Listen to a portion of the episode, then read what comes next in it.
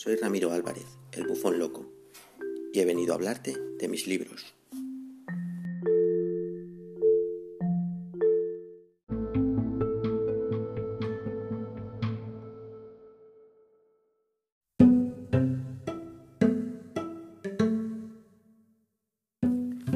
Bienvenidos un día más a estos pensamientos de un bufón loco. En este episodio, como ya comenté, continuaré leyendo mi novela corta Esperanza, una novela corta de ciencia ficción y que además hoy finalizo, por lo que si habéis estado siguiendo los anteriores episodios, conoceréis el, gran final de, esta historia de locura. Y eh, sin más preámbulos, paso a la lectura. Espero que os gusten.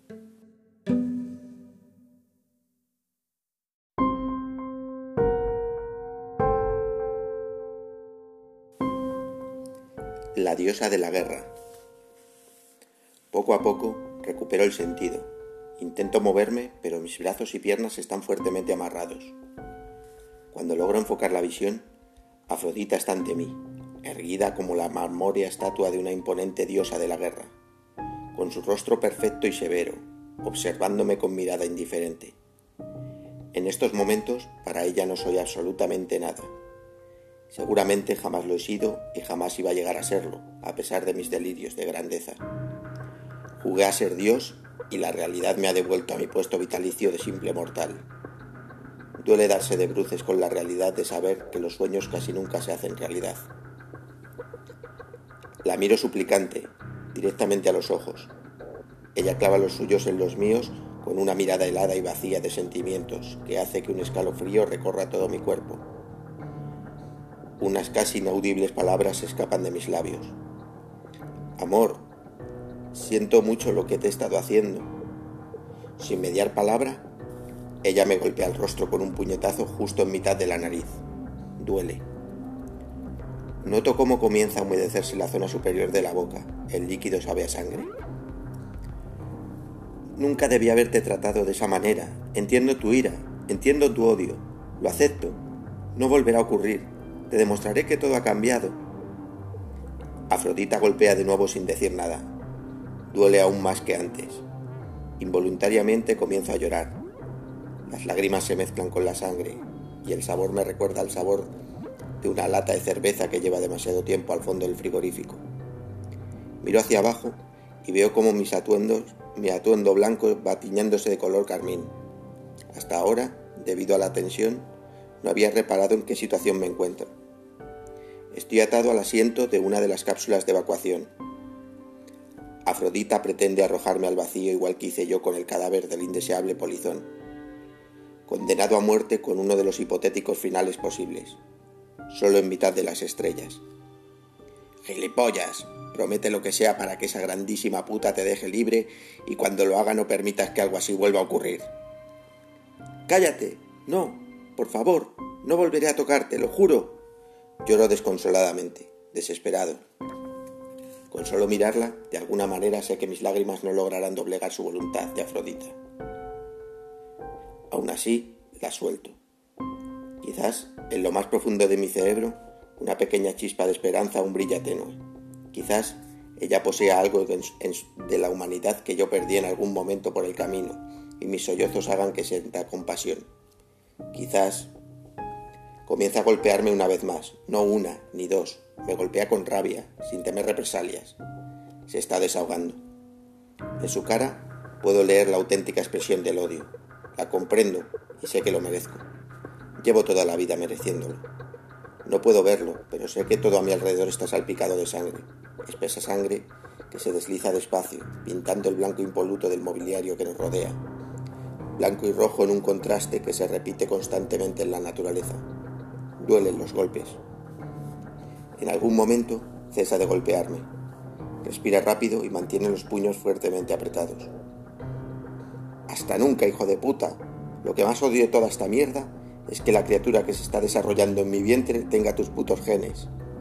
Afrodita se aparta y aprieta el pulsador de cierre de puertas. Todo ha terminado. No en este instante exactamente, pero en un futuro inmediato será una inevitable realidad. Noto el temblor del, del motor de la cápsula. Produce dolor en mis heridas. ¿Duele realmente? En un rato, sean unas horas o unos minutos, dejará de importar. No sentiré nunca nada más. Seré una simple mota de polvo más flotando en el universo. Seré nada, por lo que no habrá variado absolutamente nada mi condición. Ahora que el fin es una realidad tangible, esa perspectiva me no parece demasiado halagueña. ¿Cuándo lo ha sido? Siendo la inercia escoger mis entrañas, puedo ver a través del pequeño cristal circular de la cápsula de salvamento un negro profundo salpicado de pequeñas y titilantes estrellas. ¿Cuántas de ellas estarán apagadas? Por lo que yo sé, todas ellas podrían estar en realidad muertas. Datos sin importancia, al igual que mi vida ha dejado de tenerla. El tiempo que me resta es un simple trámite en el peaje al infierno. Casi preferiría no tenerlo, cerrar los ojos y dejar que todo termine. ¿Ves cómo siempre he tenido razón? Al menos no me dirijo al olvido solo.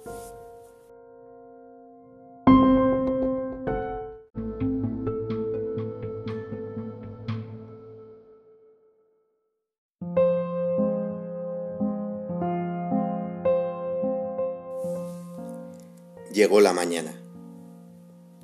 No llueve. Quizá muy lejos, en algún lugar desolado de la tierra, si aún queda algún superviviente, alguien esté mirando a través de una ventana llover sobre las aceras mojadas, valorando si pegarse un tiro en la sien o colgarse con un cinturón de alguna viga del techo. Pero aquí en el espacio, la lluvia no es más que un recuerdo lejano. Ni siquiera las románticas lluvias de asteroides son tan preciosas si no chocan con una atmósfera que las haga arder son simples piedras. A través del ventanuco de esta cápsula de salvamento que es mi ataúd, solo puedo seguir contemplando oscuridad. Esa oscuridad plagada de estrellas a incomprensibles distancias que siempre nos acompaña. He tardado en acostumbrar mis ojos a distinguirlas, pero no me reconforta su presencia. Están allí, imperturbables, en algún lugar indefinido. Para ellas no soy nada. Los hijos de puta como yo, para ellas no son nada aunque también es cierto que la humanidad en sí tampoco lo es. El pasado tampoco es nada y el presente no es más que el heraldo de lo que está por desaparecer. Irónico que toda nuestra existencia se sostenga sobre la nada. Ahora que sé que la muerte me agacecha y hasta puedo sentir su gélido aliento en la nuca, me viene vagamente a la mente la letra de una antigua canción casi olvidada que escuché en los lejanos años 80. Su letra traducida, más o menos, decía algo así. Llegó la mañana y me encontré a mí mismo en el funeral de la niñez que pensé estaba desaparecida. Miré por la ventana y vi una urraca surcando un arco iris. La lluvia se ha ido y yo ya no estoy solo. Te veo a ti, el niño que una vez amé. Bonita canción en una situación así. Irónico su mensaje en un momento como este el cerebro y sus truquiñuelas para intentar aliviar el sufrimiento y la desesperación.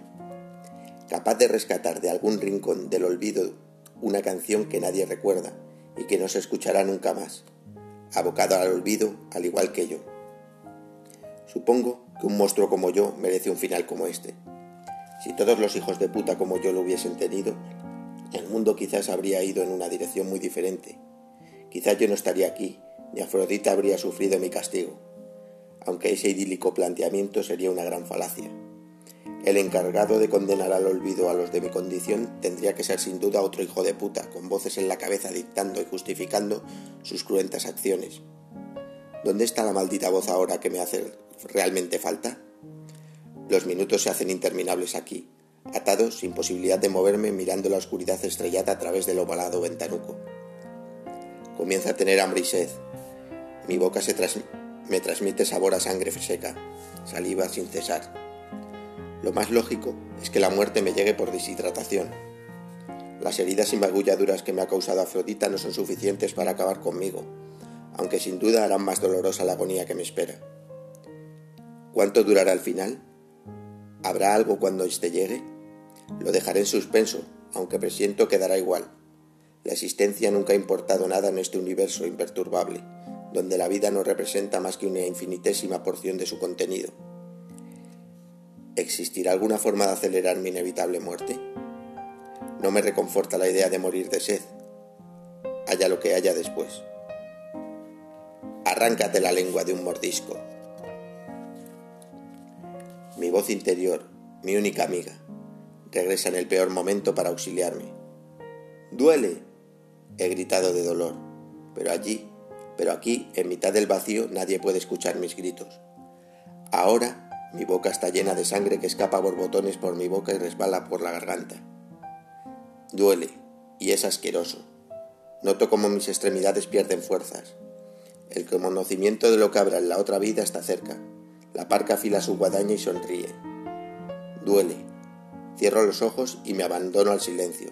Es lo único que puedo hacer en este momento. And it's what's morning.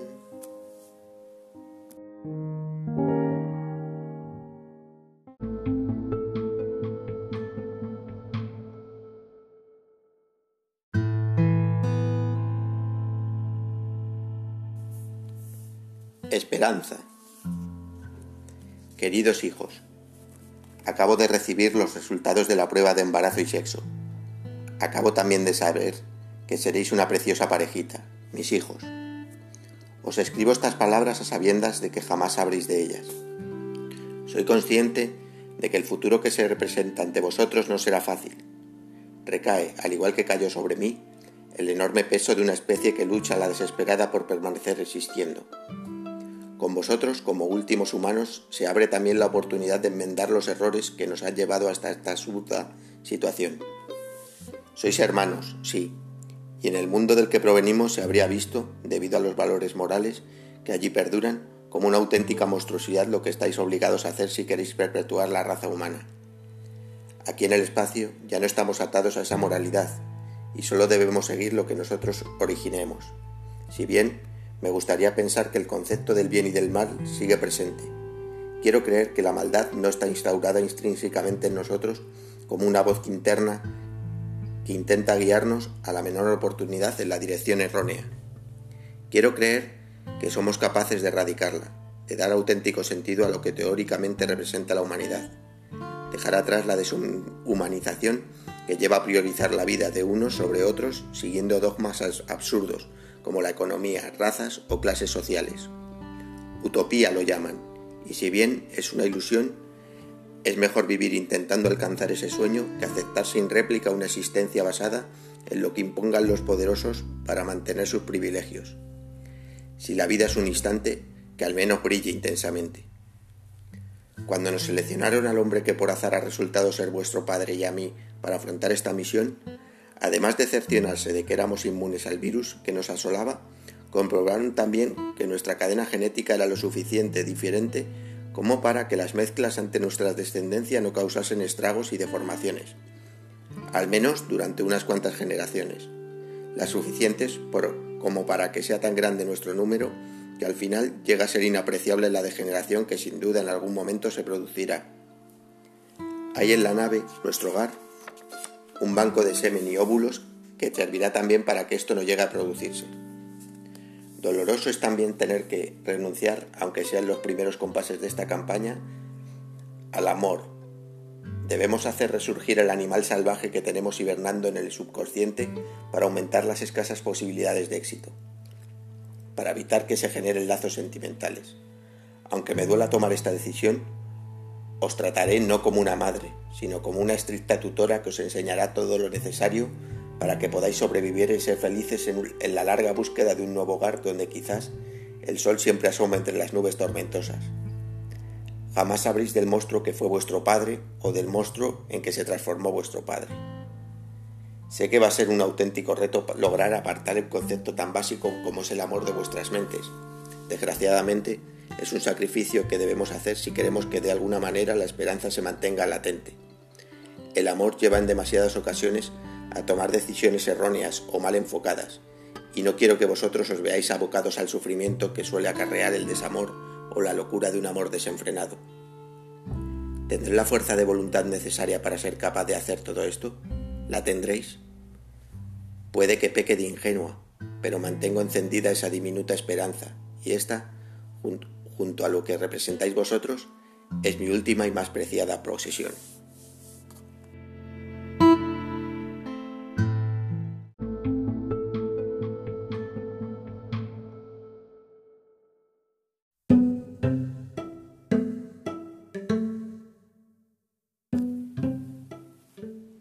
Con estas palabras de Afrodita terminan esta novela corta mía eh, titulada Esperanza, con ese tono esperanzador, aunque no carente de, de un cierto pesimismo, pues el futuro que se les presenta a ella y a las generaciones futuras será duro, por, por decirlo de alguna manera, incluso poco posible que todo salga bien.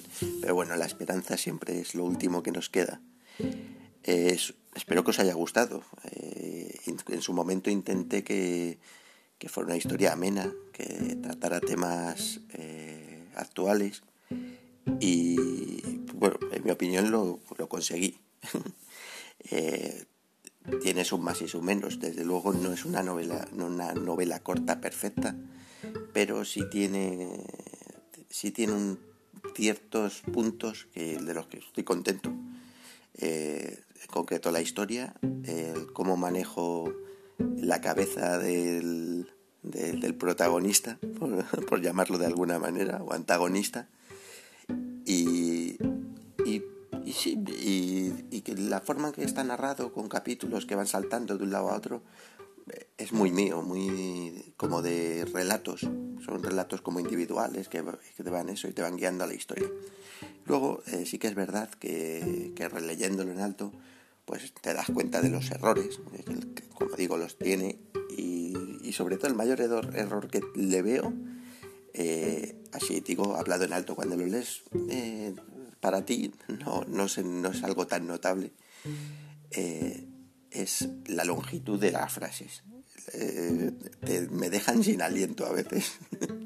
y si, si, en algún momento me da por hacer una segunda edición, pienso y pero me prometo a mí mismo que meteré comas por en medio para que sea más, más fácil leerlo. Pero bueno, eh, seguramente la haga. Además, aprovechando que, que me autoedito, no, no, no, suelo tener más problema que el tiempo que pueda dedicar a, a, hacer esas correcciones o ese tipo de cosas. Así que en algún momento sacar una segunda edición.